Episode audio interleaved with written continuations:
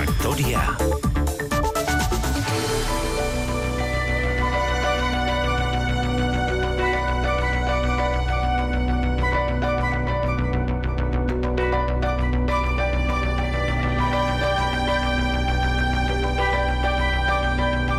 Datozen meningutuetan faktorian hartu nahi dugu tarte bat, ibilgailu elektrikoari buruz hitz egiteko. Egin nahi dugu erradiografia. Aztertu nahi dugu zein pututan gauden, zeintzuk diren helburuak eta helburu horretara iristeko moduan otegaren.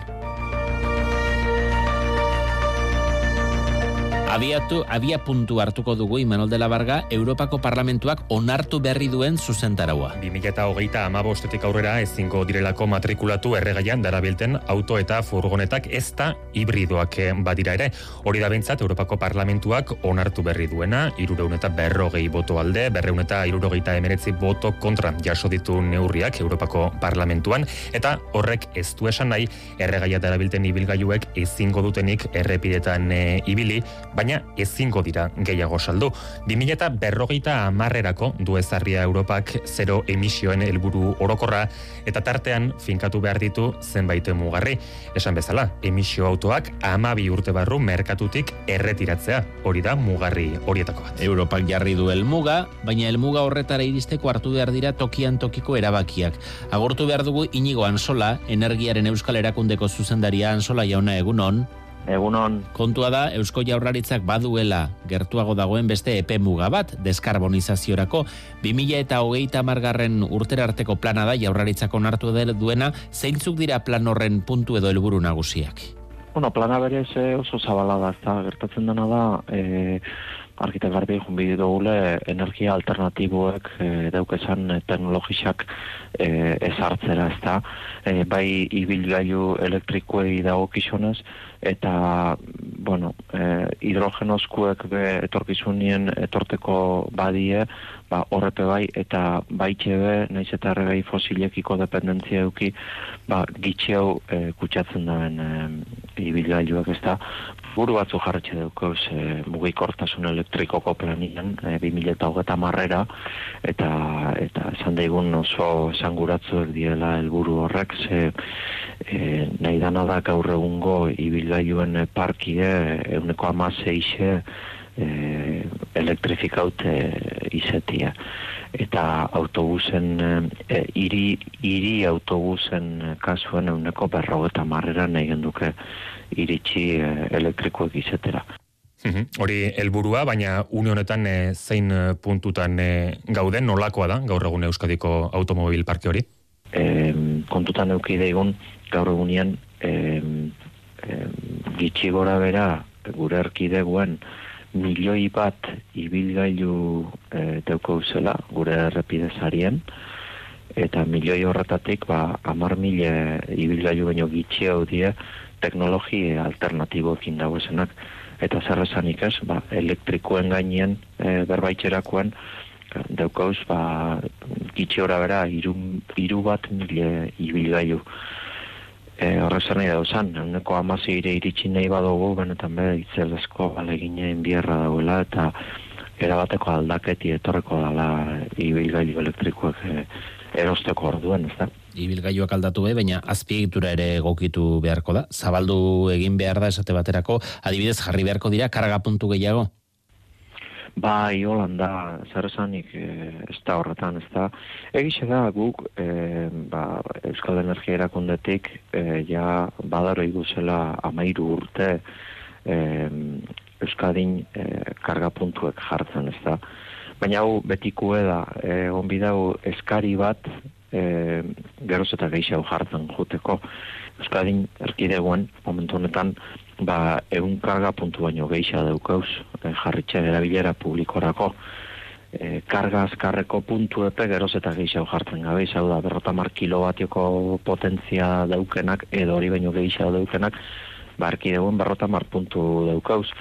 Baina, claro, e, hainbeste e, ibilgailu elektriko jarriko baduguz gure e, bidietan, boni asko egeixa bidi ez da, eta gainera ba, azkar kargatzen da, enak.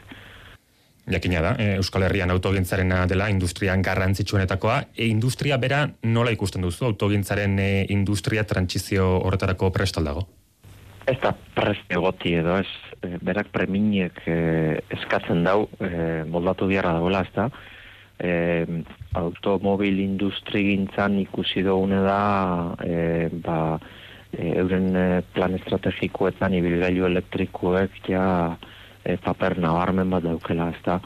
Baina beti dino, ne, horbe, e, beti e, berbaitxeu, transizio energetiko bat iguruz, bueno, bai, bilgailuen e, arluen be, transizio bat emongo da. Eta hori ez da gabetik egunera itxen.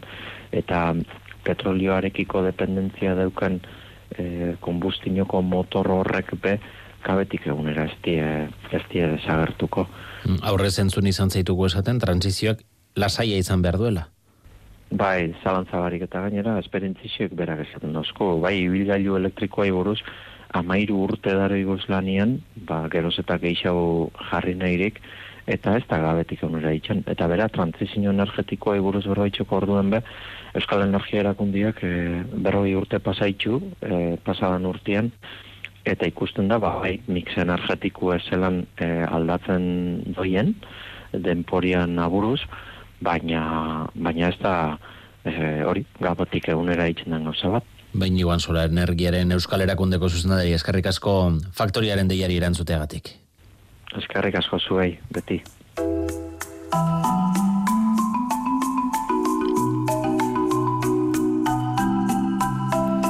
Testu ingurua zein den, helburuak zeintzuk diren jakinda, egin nahi dugu orain erradiografia. Hitz egin dugu sektoreekin, ibilgailu pribatu zein garraio publikoko eragileekin. Jakin nahi dugulako haiek nola ari diren trantsizio hori bizitzen zein puntutan ikusten duten elektrifikaziorako bidea. Eta galdetu diegu, Imanol, zeintzuk diren bidean topatzen ari diren erronkak eta zeiltasunak. Bai, e, ibilgailu pribatuari eta garraio publikoari, helduko diegu bi ari muturro e, horiei egin behar baita bien arteko e, ezberdintasuna.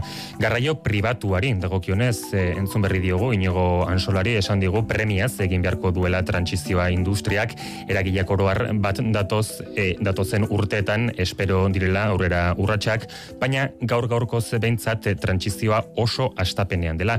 Espainia, Espainia restatu mailan eguneko izten diren autoen eguneko bost, baino ez dira elektrikoak, ari dira transformaziorako inbertsioak egiten, baina oso oso zaila ikusten dute 2008 ama bosgarren eh, urte horretan euneko euneko ekoizpen elektrikora iristea.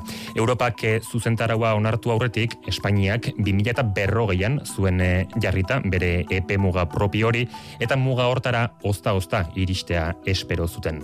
Fakon auto, konzesionarioen elkarteko ordezkaria dena John Leku ere, kesu, La prohibición de venta de vehículos de combustión a partir del 2035 y la prohibición de circulación de los mismos a partir de 2050 están muy lejos de la ciudadanía y de la realidad. El buruak ez direla beteko eta ohartarazpena ere utzi du ez jakintasunak ekarriko duela bigarren eskuko merkatuaren gorakada autoparkea zartuko dela ondorioz eta kutsatze maila altuagoa izango dela, alegia kontrako efektua lortuko dela. Itz egin dugu baita ere ibilgailu elektrikoen erabiltzaileen elkartearekin. A U V E hori da ibilgailu elektrikoen e, Espainiako erabiltzaileen eh, elkartea Mikel Agirre Gabiria, getxostarra da presidentea eta berake salatzen duena zera da gezurrak asko direla, falta dela informazioa eta erakunden partetik konpromisu zehatzak eta irmoak falta direla hainbeste gezur daude eta hain errepikatuak ezin baititugu banan banan gezurtatu.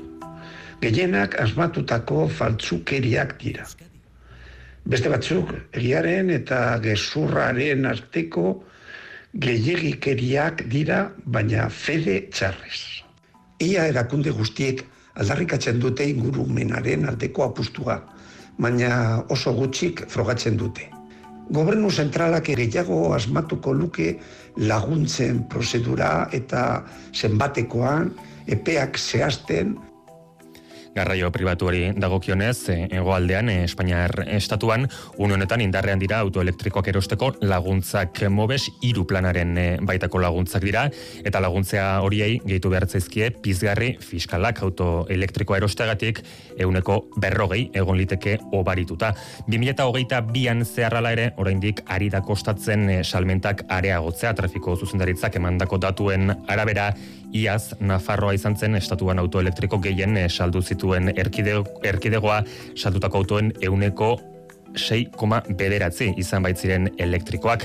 Araban eta Bizkaian, saldutakoen euneko laukomabi, eta euneko iruko zortzi baino ez gipuzkoan. Garraio publikoaren sektorean, autobus konpainia dira transizioa egin beharko dutenak baita ere, kasu honetan aurrera pausoak nabarmenagoak dira, azken hilabetetan, baina badira egin beharreko xeetasunak ere, Imanol. Eta ezberdintasuna egin behar da batez ere, herri edo hiri barruko autobus eta hiri arteko edo ibilbide luzeko autobusen artean.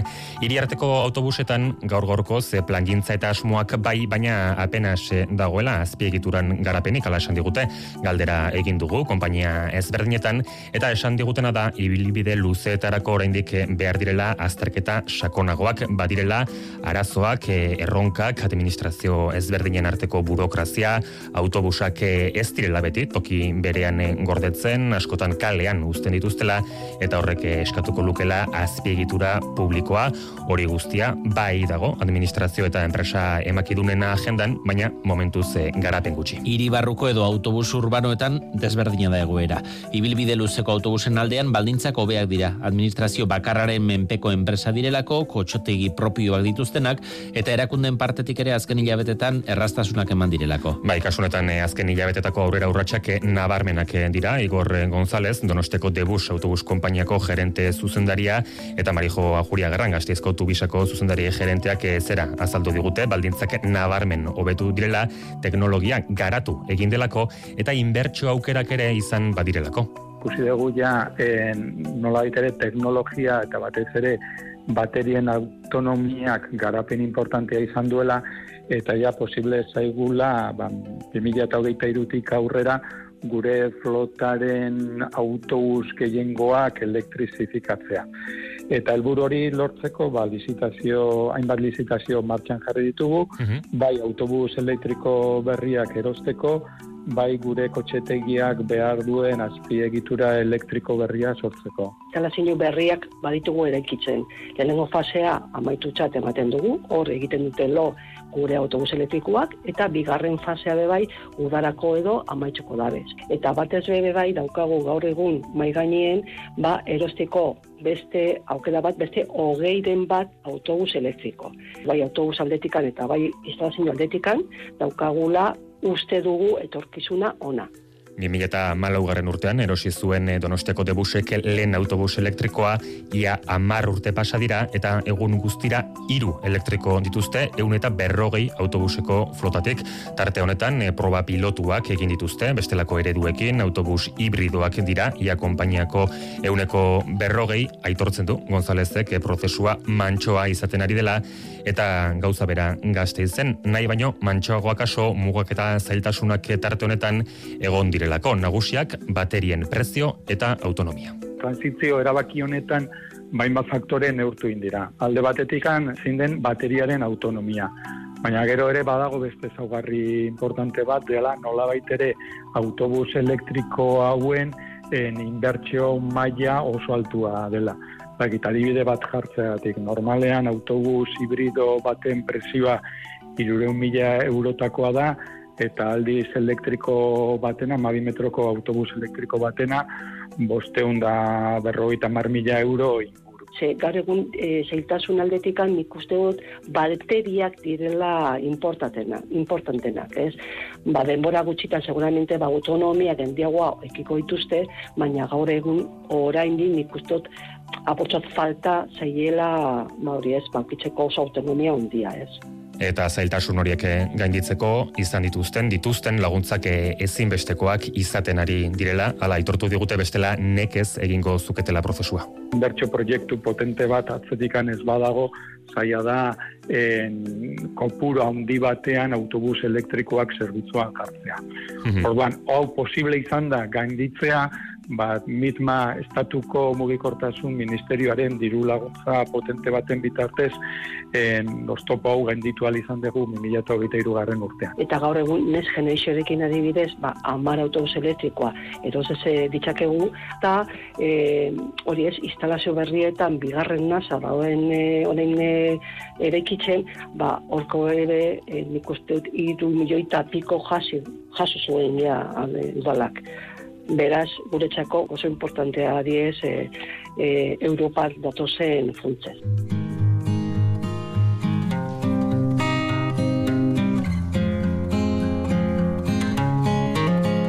Azkeneko adirazpenetan behin gehiagotan entzun dugu, orain arte muga nagusia izan dela, baterien garapena baterien iraupenak edota prezioak eragotzi duela ibilgailu elektrikoaren zabalkunde masiboa.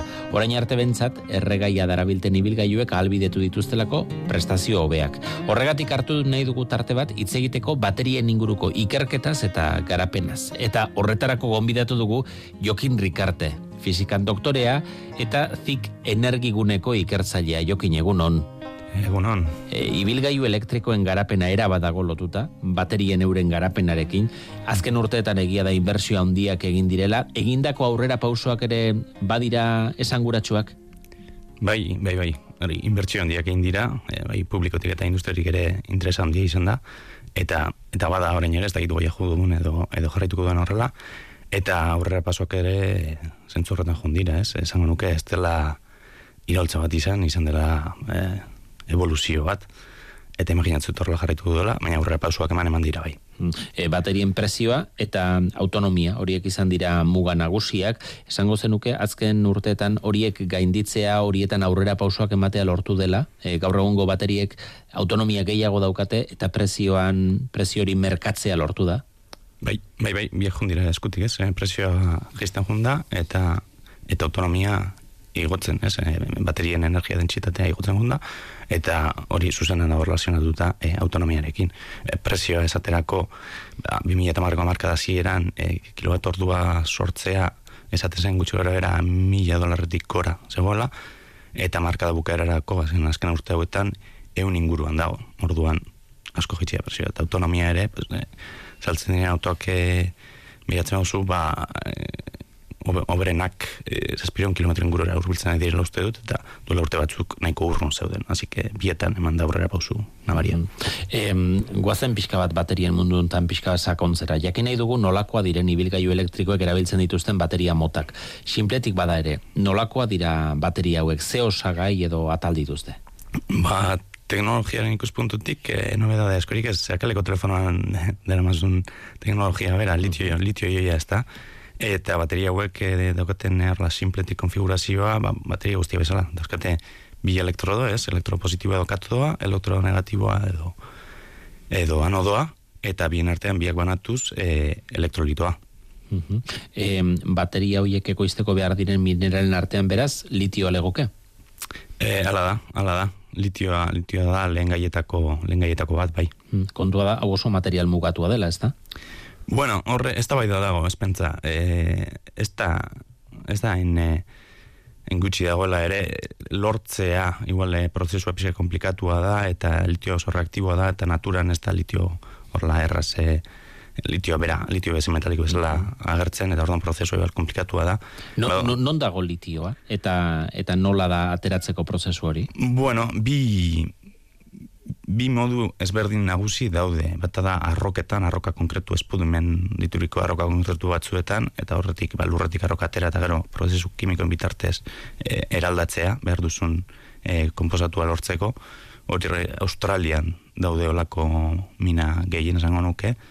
Eta beste bat da, e, lakuetan eta e, e, litio konzentrazioa badago, laku batzuetan gehiago, beste batzuetan gutxiago, eta hori Ego Amerikan badago konzentrazioan du duten e, hainbat e, laku brain ditzen dienak eta eta hori atera egiten da ura eta gero lehortzen utzi eta hor ateratzen gatza edo material hortatik e, ba gero ja eraldatu eta behar den materiala lortu.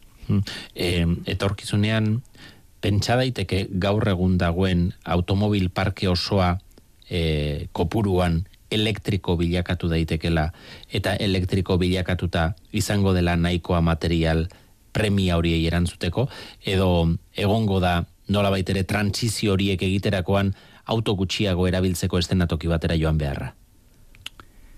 E, ba, bueno, horre, hainbat e, zenatoki ezberdin daude, ez? E, batetik e, teknologia berriak eratu daitezke, material ezberdinetan oinarritutakoak, eta orduan e, aplikazio konkretuan arabera, edo e, auto, ba, auto mota bakoitzaren erabilen arabera, bez teknologia bat, edo, edo beste erabili. Gero, e, birziklapenak ere indarra hartu beharko du, orentxe bertan litioi baterien e, birziklapena, oso morritza da, e, baina horretan ere inbertsio egiten nahi da, eta eta eta aurrera inberko da. Eta horrek ere albidetuk luke, bizkat, e, hainbeste lehen gai ez, ez erabiltzea edo berre erabiltzea, ez da. Aipatzen duzunean berziklapena, e, kontuan hartu behar dugu, e, bateria hauek bizimuga bat dutela, gero berriz ere berrera biltzeko aukera, edo horiek berziklatu eta berriz erabiltzeko aukera hori egon badago, egon daiteke, etorkizun labur batean? Eh, ez eh, teknologia zentzu horretan pixat berde dagoela esango nuke. Eh, gaur egun ez dira beste birziklatzen, baina bueno, e, bai daudela aukera ezberdinak, ez? Batetik da birziklatzea zuzenean, ez? E, ba, bateriak txikitu eta lehen gaiak berreskuratzen saiatu, bestetik ba, bateriak sortzen dien e, prozesuetan, e, produkzioetan sortzen dien e, soberakinak berriro saiatu berreskuratzen eta bideratzen e, berriro baterien produkziora, eta gero e, berrera, bateria berrera biltzearena, ez? E, akaso, ibilgaiu elektrikoa zai gara, ibilgaiu elektrikoa en, erabilitako bateria bat zartu egiten denean, igual e, ibilgaiu elektrikorako ja zartuta dago, baina beste aplikazio batera bideratu daiteke, ez? Ibilgaiu elektrikoa ez da erabilera bakarra. Eta horre, bigarren erabilera bat eman dakioke e, bateriari. Mm -hmm.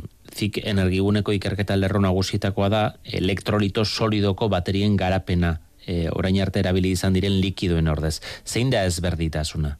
Bueno, izenak berak esaten du, ez? E, orain arte erabiltzen den e, elektrolitoa, elektrolito likidoa da, membrana poroso batean impregnatuta, eta, eta bestea garatzen nahi dena solidoa. Zein dira bantaiak? E, ba, batetik e, segurtasuna, horregistu esan nahi likidoa, arriskutsua, e, solidoa guzti segurua, solidoa ere erabiltzen den materialen arabera, ba, seguruagoa edo zein beste izango da, baina bai segurtasun maila handiago bat e, ekarriko luke, eta gero e, litio metalikoa erabiltzea albidetuko luke, eta hori da relazionatu da energia dentsitate altuago alortzearekin, eta lehen esan dugun bezala energia dentsitatea dago zuzenean relazionatuta autoen autonomiarekin dela mugetako bat, eta hobetu nahi dugun gozetako bat, ez da. Mm -hmm. e, bat azbeste buneotan bateria batek zen denborako bizi iraupena du, eta eta etorkizunean zer lortu daiteke? Ba, biziraupena e, mm, ematen zaion erabileren arabera eta euskan material konkretuen e, araberakoa da, osea, da, diferentzia handia egon daiteke. Baina ibilgailuetan e, nik uste dute erabiltzen dien e, baldintzetan eta pizkate pizkatori ere optimizatu den moduan oraintxe bertan naiz eta baden oraindik ere hobetu beharreko gauza bat, ez da gehien mugatzen duen. Ez dut ikusten nik eh, kezka nagusiena hori denik, ez? Ez ze abiaduran kargatu litezkeen adibidez esango nuke muga handiagoa dela konparatu zergai fosiliek ematen dituzten e, e, prestakunde ginez. Mm Beraz, e, kargatzeko abiadura da, e, beste arazo horietako bat, aipatu dugu, azpiegitura gehiago jarri beharko dela, karga metodo azkartu horiek lortzeko, e, ze urratxari dira ematen? Ba, gargadoren asuntoan ez naiz, ez naiz aditua, ez dakitu ondo nola dagoen egoera, badakidena da, pues, eh, horre esaten nuen bezala, eh, konparatzen baduzu erregei eh, fosiliak eta, edo fosiliak oinarritutako autoak eta ibilgailu elektrikoa, pues, eh, gasolinaz eh, bos minututa metea, zek, uh -huh. tankea eh, eta bateriekin, oraindik ere, eh, baterio berenekin auto e, obrenetan e, ordu erdi inguru behar duzu. E, euneko laro gehira, betetzeko, ez euneko egunero zikiera. E, gero hor dagoen beste zalantzetako bada e, karga metodo hori bateratua izango ote den etorkizunean edo gerta hoteliteken e, sakelako telefonoetan bezala modelo bakoitza karga gadailu ezberdinak izatea eta eta horrere egon daiteke arazo bat, ezta? Bai, bai, horri imaginatzen dut ba, ba enpresen interesen eta erregulazioaren bidetik jungo dela asuntoa, ez? Ba, gauza que sorte baldin badu edo gauzak fundamentos egiten badira, e, pues hasieratik estandarizatuko da guztia, baina hau iritsi personala, esaten izan bezala, mm-hmm. ez naiz adituak kargadoretan, orduan e, ez dakit oso ondo ze pausa diren, ari diren ematen. E, egun da hogei langile inguru zabiltzate zik energigunen, lauro gehi inguru ikertzaile, zuena da Europa egoaldeko ikerketa zentro handienetakoa. Une honetan, e, baterien esparruan duzuen erronka nagusia zer da? E, zertara bideratzen dira orain esfortzuak eta e, martxan dauden ikerketa hildo berritzaileenak zeintzuk izan daitezke? Bai, ba, bueno, esan duzu mesela, talde handia gara, eta, eta hainbat teknologia, eta hainbat arlo lantzen, lantzen ditugu. E, eta, bueno, bai, fikeke, uste urte hauetan indako esfortzuarekin talanarekin lortu duela izan hona eukitzea, eta, eta zare, zare hon bat Europa eta mundu mailan eta esaten zuena, gai baterin arloan eundik gora ikerlariari gara. Eta arlo, puripurian den arlo, gehientsuenak lantzen, lantzen ditugu. Guztien hildo pixkete nagusia edo helburu nagusiak horra orokorrean esan da, izan zen excelentzia mantentzea, oza, egiten dugun ikerkuntza hori maialtuko izatea eta publikazio zientifikoen bitartez e, divulgatzea. E, bestetik e, guk e, lantzen dugu, espektroa handia lantzen dugu, ez, material berriak sortzetik, e, ba, komertzialak diren baterien e, azterketara ez, eta orduan, batetik bestera evoluzio handia dago, eta guztiak kubritzea eta material berriak sortzen denean bultzatzea e, errealitatetik gertua gora baino, hori ere beste helburu nagusietako bat da, eta noski teknologia transferentzia esango nuke azken puntu bezala, ez? Industriarekin lan egin eta egiten duen dugun ikerkuntza mm. impactu bat izan dela industria, eta azken finean, ba, gure eguneroko bizitzan, ez? Hori izango nuke labur bilduz gure helburu nagusietako bat orokorrean, ez? Mm, Euskal eh, ekonomian pixu handia dute autogintzako enpresek, industrian e, pixu handia dute. E, ikusten ari gara, aspalditxoan, e, osagai falta dela eta tokian, tokian ez fabrikatzeak sortzen dituela askotan arazoak, garrantzitsua izango dela gian, ibilgailu elektrikoen komponentak tokian, tokian, komponenteak tokian, tokian fabrikatzea. E, nola dago kokatua horri dago kionez Euskal Herria? Bueno, Euskal Herria Europan dago, eta Europan, bo, bueno, autogintzan e, pizkete indarra handia duena Alemania da. Eta, bueno, baterian aldagotik, bai, zuk esaten duzu mesela, seguruena e, ba, autoak egiten dien tokitik gertu, bertan, bertan ez da, baina gertu, ingo dira e, bateriak ere bai, asuntoa da, et, lehen gaiak nondik zen eta teknologia nondik datorren, ez? Eta zentzu horretan, e, Euskal Herria bakarri Europa pizkatzetik dabil. E, bateria egileak, e, nagusiak, e, asiarrak dira gaur egun, China, Korea, Japonia, eta eta, bueno, pues horregatik ari da Europa baita konturatu da, horregatik ari da lako inbertsio potentea egiten, ez? E, pizkate maila berean jarri behar garelako, eta garatu behar dugulako teknologia propioa baita Europan. Ba, Jokin Rikarte, fizikan doktore eta zik energiguneko ikertzailea, eskerrik asko autoelektrikoaren eta zehazki, autoen baterien inguruko xetasun hauek guztiak gaur Euskadi Ratean emateagatik urrengo batera arte. Bai, mi esker zuei, plazerra izan da.